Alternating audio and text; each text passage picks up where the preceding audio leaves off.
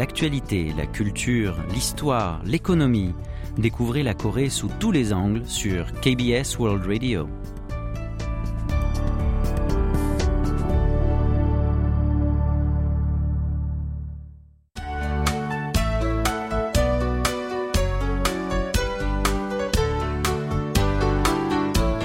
Séoul au jour le jour.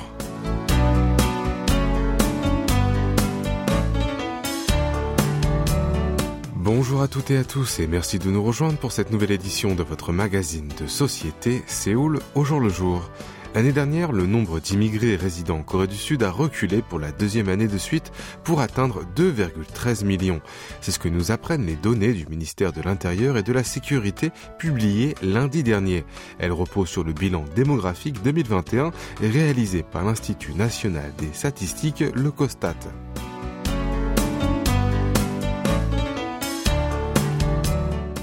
Selon le document, le nombre d'immigrés a baissé de 1% en glissement annuel. Il a enregistré une régression en 2020 pour la première fois depuis le début des statistiques en 2006. Parmi eux, ceux qui ne détenaient pas la nationalité sud-coréenne représentaient 77,3% avec 1,64 million, tandis que ceux qui l'ont acquise pesaient près de 10% avec 210 880. Le reste étaient des enfants d'immigrés et le nombre de migrants à nationalité étrangère a baissé de 2,7%, alors que celui des personnes devenues officiellement sud-coréennes s'est accru de 5,9%. Les enfants de ces résidents ont également connu une hausse de 4,6%. Parmi les habitants étrangers, les ouvriers ont enregistré une dégringolade de 13,2% soit 60 112. Par contre, les étudiants ont retrouvé le niveau d'avant le Covid-19 il y a trois ans donc, en augmentant de 9,8%. Pour les immigrés qui avaient une nationalité coréenne auparavant ou qui ont des ancêtres coréens, leur nombre continue de progresser et a affiché une hausse de 6,8%.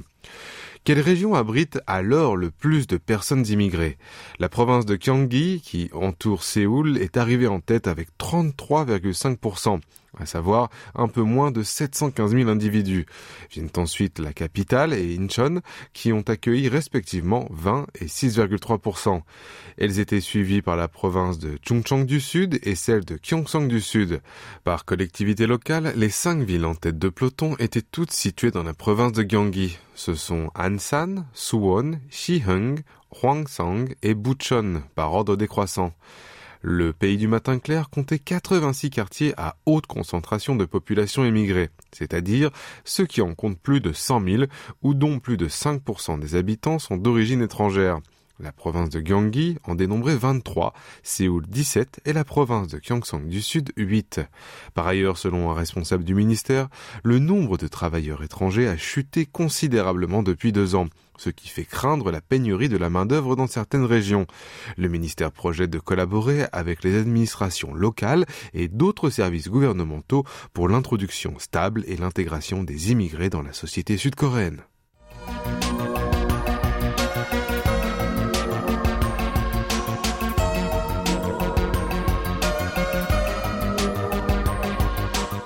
Les étrangers dont les étudiants reviennent de plus en plus au pays du matin clair, mais malheureusement nombreux d'entre eux sont décédés lors de la tragédie d'Itaewon. Mei Tomikawa, japonaise de 26 ans, en fait partie. Son père Ayumu Tomikawa a appris la nouvelle de la bousculade mortelle au journal télévisé au Japon. Il a ensuite essayé de joindre sa fille pour lui demander de faire attention, mais celle-ci n'a pas répondu. Après plusieurs appels, c'est la police sud-coréenne qui a décroché. Le soir du 30 octobre, au lendemain de l'accident, le ministère nippon des Affaires étrangères lui a notifié le décès de sa fille. Pour voir son enfant une dernière fois, Ayumu s'est immédiatement rendu à Séoul. Issue de la ville de Nemuro, dans la province de Hokkaido, sa fille était amatrice de la culture coréenne, notamment de la K-pop. Elle est arrivée à Séoul en juin dernier pour apprendre le coréen.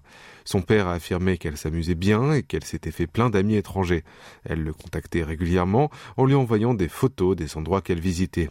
Le jour de l'accident, la jeune femme lui a dit qu'elle allait sortir avec ses copains. Sur son dernier message, elle indiquait avoir adoré le bibimbap qu'elle a mangé dans le quartier d'Insadong et qu'elle allait rencontrer un ami français de la même classe. Ayumu n'a pas pensé une seule seconde qu'elle se trouverait dans ce mouvement de foule. Selon lui, Mei avait un rêve et voulait faire beaucoup de choses en Corée du Sud. Et c'est tellement triste et regrettable qu'elle soit partie si brusquement. De plus, ce drame affecte particulièrement les Japonais, tant le quartier d'Itaewon est connu et apprécié des habitants de l'archipel. Une popularité due notamment grâce à la série sud-coréenne Itaewon Class qui dispose même d'un remake nippon Rapongi Class.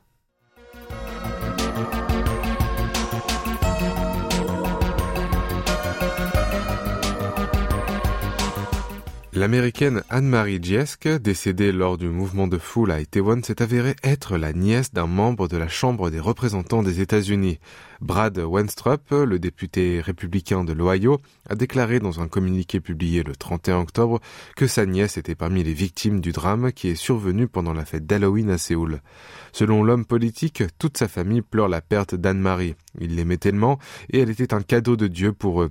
La mort de cette jeune femme, étudiante en soins infirmiers, a déjà été euh, reportée par la presse, mais tout le monde ignorait qu'elle appartenait à sa famille avant la publication de ce communiqué. Le député américain a mis en ligne également les mots des parents de la défunte. Ils ont affirmé que la mort de leur fille les dévastait complètement et brisait leur cœur, et qu'elle était une lumière brillante aimée de tous. Ils ont demandé de prier pour elle et aussi de respecter leur vie privée. Après l'annonce du décès d'Anne-Marie, le président de l'université du Kentucky, qu'elle fréquentait, a également publié un communiqué déclarant qu'il n'y a pas de mots appropriés pour décrire la douleur de voir une belle vie s'éteindre tout d'un coup. Cette tragédie a ôté la vie à deux Américains, à Anne-Marie donc et à un étudiant de l'université d'État de Kinsaw. Il était en Corée du Sud dans le cadre d'un programme d'échange universitaire. Et maintenant, faisons une petite pause musicale avec une chanson d'Autumn Vacation. Voici Kakum Michidorok Niga Angoshi Pojiltega Iso, ou Parfois j'ai une folle envie de te prendre dans mes bras.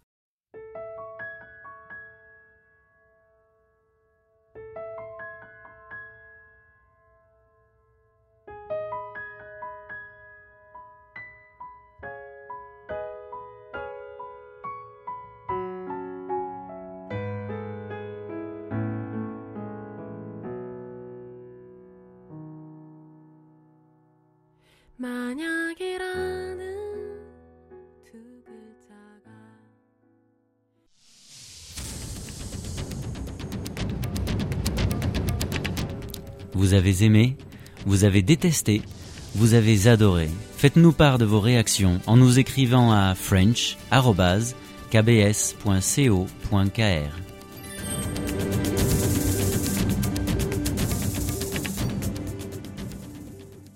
Et oui, vous êtes bien sur KBS World Radio pour votre magazine de société où le jour le jour en compagnie de Franck Atlani ce jeudi 3 novembre. Nous sommes déjà en novembre et le temps se refroidit de plus en plus. À l'approche de l'hiver, le siège de la province de Gangwon de la KEC, la Société coréenne des autoroutes, a mené un entraînement spécial pour faire face aux tempêtes de neige. L'exercice a été mené hier après-midi pendant une heure sur l'aire d'autoroute de Soyoju en collaboration avec les établissements responsables. Voici la situation simulée. L'alerte neige est déclenchée dans les villes d'Ichon et de Yeoju, dans la province de Gyeonggi.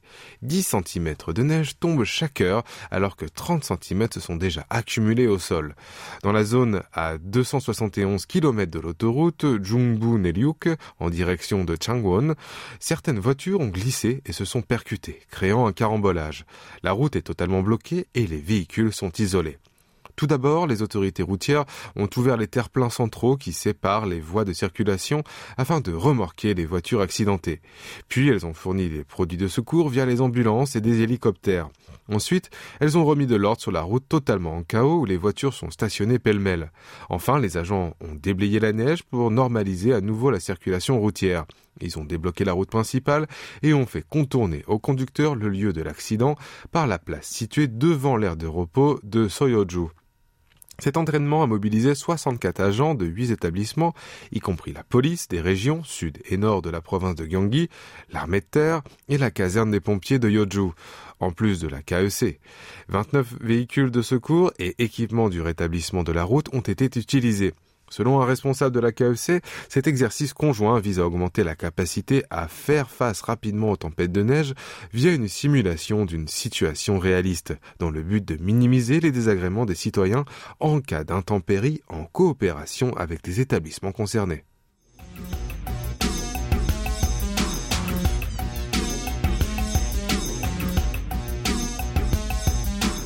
Le service d'accompagnement à l'hôpital pour les personnes vivant seules gagne de plus en plus en popularité. Le nombre de ses utilisateurs a dépassé la barre des 7800 avec 7855 seulement un an après son lancement le 1er novembre 2021. Ce service fait partie du plan du bien-être pour les monoménages de Séoul publié par le maire de la capitale sud-coréenne Oh Se-hoon en janvier dernier. Les citoyens qui s'inscrivent à ce service peuvent être accompagnés par un assistant quand ils visitent un établissement hospitalier à partir du moment où ils quittent leur appartement jusqu'à leur retour à leur domicile. Ji est un jeune d'une vingtaine d'années qui vit dans l'arrondissement de Yongsan. Un jour, il a senti une sorte de boule dans son bras et il avait peur de savoir ce que c'était. Même s'il pouvait se déplacer seul chez un médecin, il a utilisé ce service pour avoir un soutien mental et cet accompagnement l'a beaucoup rassuré. Quant à K, quadragénaire, il souffre d'un vertige positionnel paroxystique bénin. À cause de cette maladie, il a du mal à marcher seul dans la vie quotidienne. Par hasard, il a vu une brochure sur ce service dans la mairie et cela a facilité considérablement ses visites médicales. Le nombre d'utilisateurs du service par mois est en augmentation constante, avec plus de 1000 personnes à compter d'août dernier. Par octobre, 67 individus y ont recouru par jour, soit près de 5 fois plus qu'il y a un an. La municipalité de Séoul estime que ce service correspond exactement aux besoins des habitants qui vivent en solitaire. En effet, selon une enquête qu'elle a menée l'année dernière, la grande difficulté des personnes résidant seules était le fait de gérer les choses tout seul quand ils sont malades ou qu'une situation d'urgence se produit. Cette réponse a été évoquée par 35,9% des interrogés. Le chiffre a augmenté de plus de 10 points par rapport au sondage de 2017. Après la période d'essai de deux mois l'an dernier, la municipalité a supprimé le nombre limité d'usages de ce service qui était fixé à six fois par an et l'a rendu gratuit pour les citoyens dont le salaire est égal ou inférieur au revenu médian. Pour le reste, la facture s'élève seulement à 5000 won l'heure, soit 3,5 euros. Mais quelle est donc alors la tranche d'âge qui a demandé le plus ce service?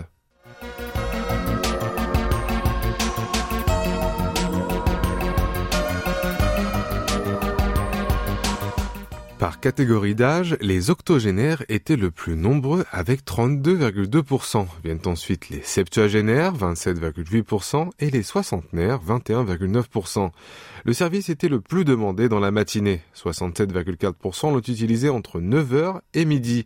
Près de la moitié des utilisateurs ont été accompagnés pendant moins de 3 heures et le service est disponible entre 7h du matin et 8h du soir. Concernant les motifs, la consultation médicale était la plus courante, avec 52,8%. Ensuite, la dialyse a représenté 24,1%. Elle était suivie par l'examen médical, la rééducation et l'hospitalisation, ainsi que la sortie d'hôpital. Parmi les utilisateurs, 48% ont bénéficié du service gratuitement. À l'occasion du premier anniversaire de ce programme, la municipalité organise un concours de récits d'expérience entre le 1er et le 21 novembre.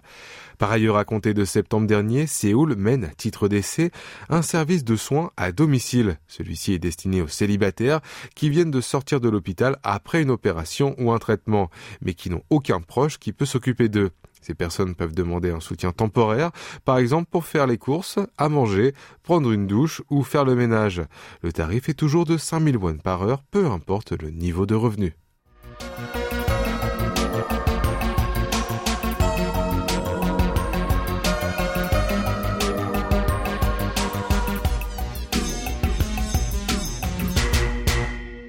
Cette année marque le dixième anniversaire de la restitution des manuscrits royaux coréens. À cette occasion, le Musée national de Corée dévoile toutes ses archives dans l'exposition Pinacle de la bienséance, les Uigwe, archives des rites nationaux de la dynastie de Choson depuis le 1er novembre et ce jusqu'au 19 mars. Ces 297 livres de la bibliothèque royale de la période de Choson, Weigyu Jangak, ont été pillés par la marine française en 1866. 145 ans plus tard, la France les a rendus à la Corée du Sud sous forme de prêts renouvelables. Ces manuscrits appelés Uigwe sont une collection de protocoles royaux de Choson sur les cérémonies et les rites officiels. Ils contiennent tous les détails de la préparation des événements, comme la lettre d'un roi pour ordonner l'organisation d'une manifestation et le compte-rendu de la discussion entre les rois et les fonctionnaires. Les Uigwe ont été publiés en trois et neuf exemplaires et ceux destinés aux rois ont été conservés dans la bibliothèque royale Wegyu Jangak. C'est bien ces livres-là qui ont été restitués il y a dix ans. Le musée national a déjà rendu public une partie de ses archives, mais c'est la première fois que 297 livres sont entièrement exposés. Sur le site du musée, on peut voir également les données de recherche des experts sud-coréens qui les ont étudiés pendant une décennie après leur retour au pays du matin clair.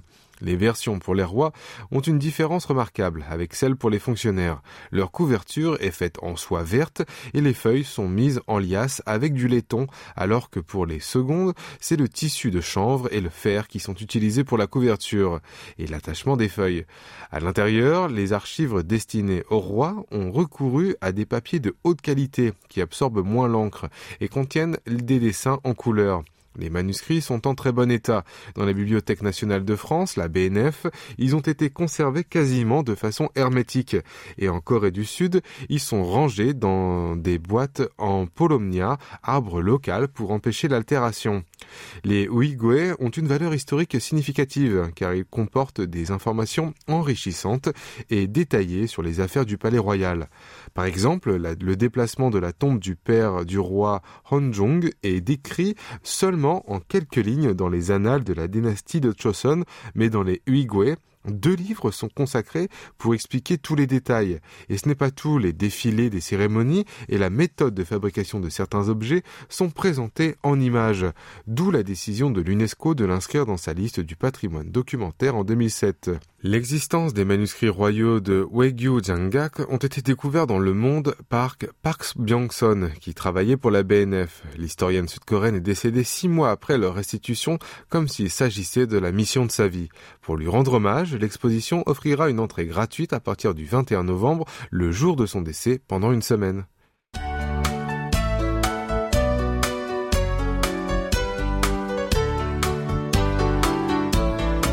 C'est la fin de notre émission C'est le jour le jour du jeudi. C'était Franck Atlani au micro, Ijian à la rédaction avec Kim Hongju à la réalisation. Merci de nous avoir suivis et je vous souhaite une très belle journée.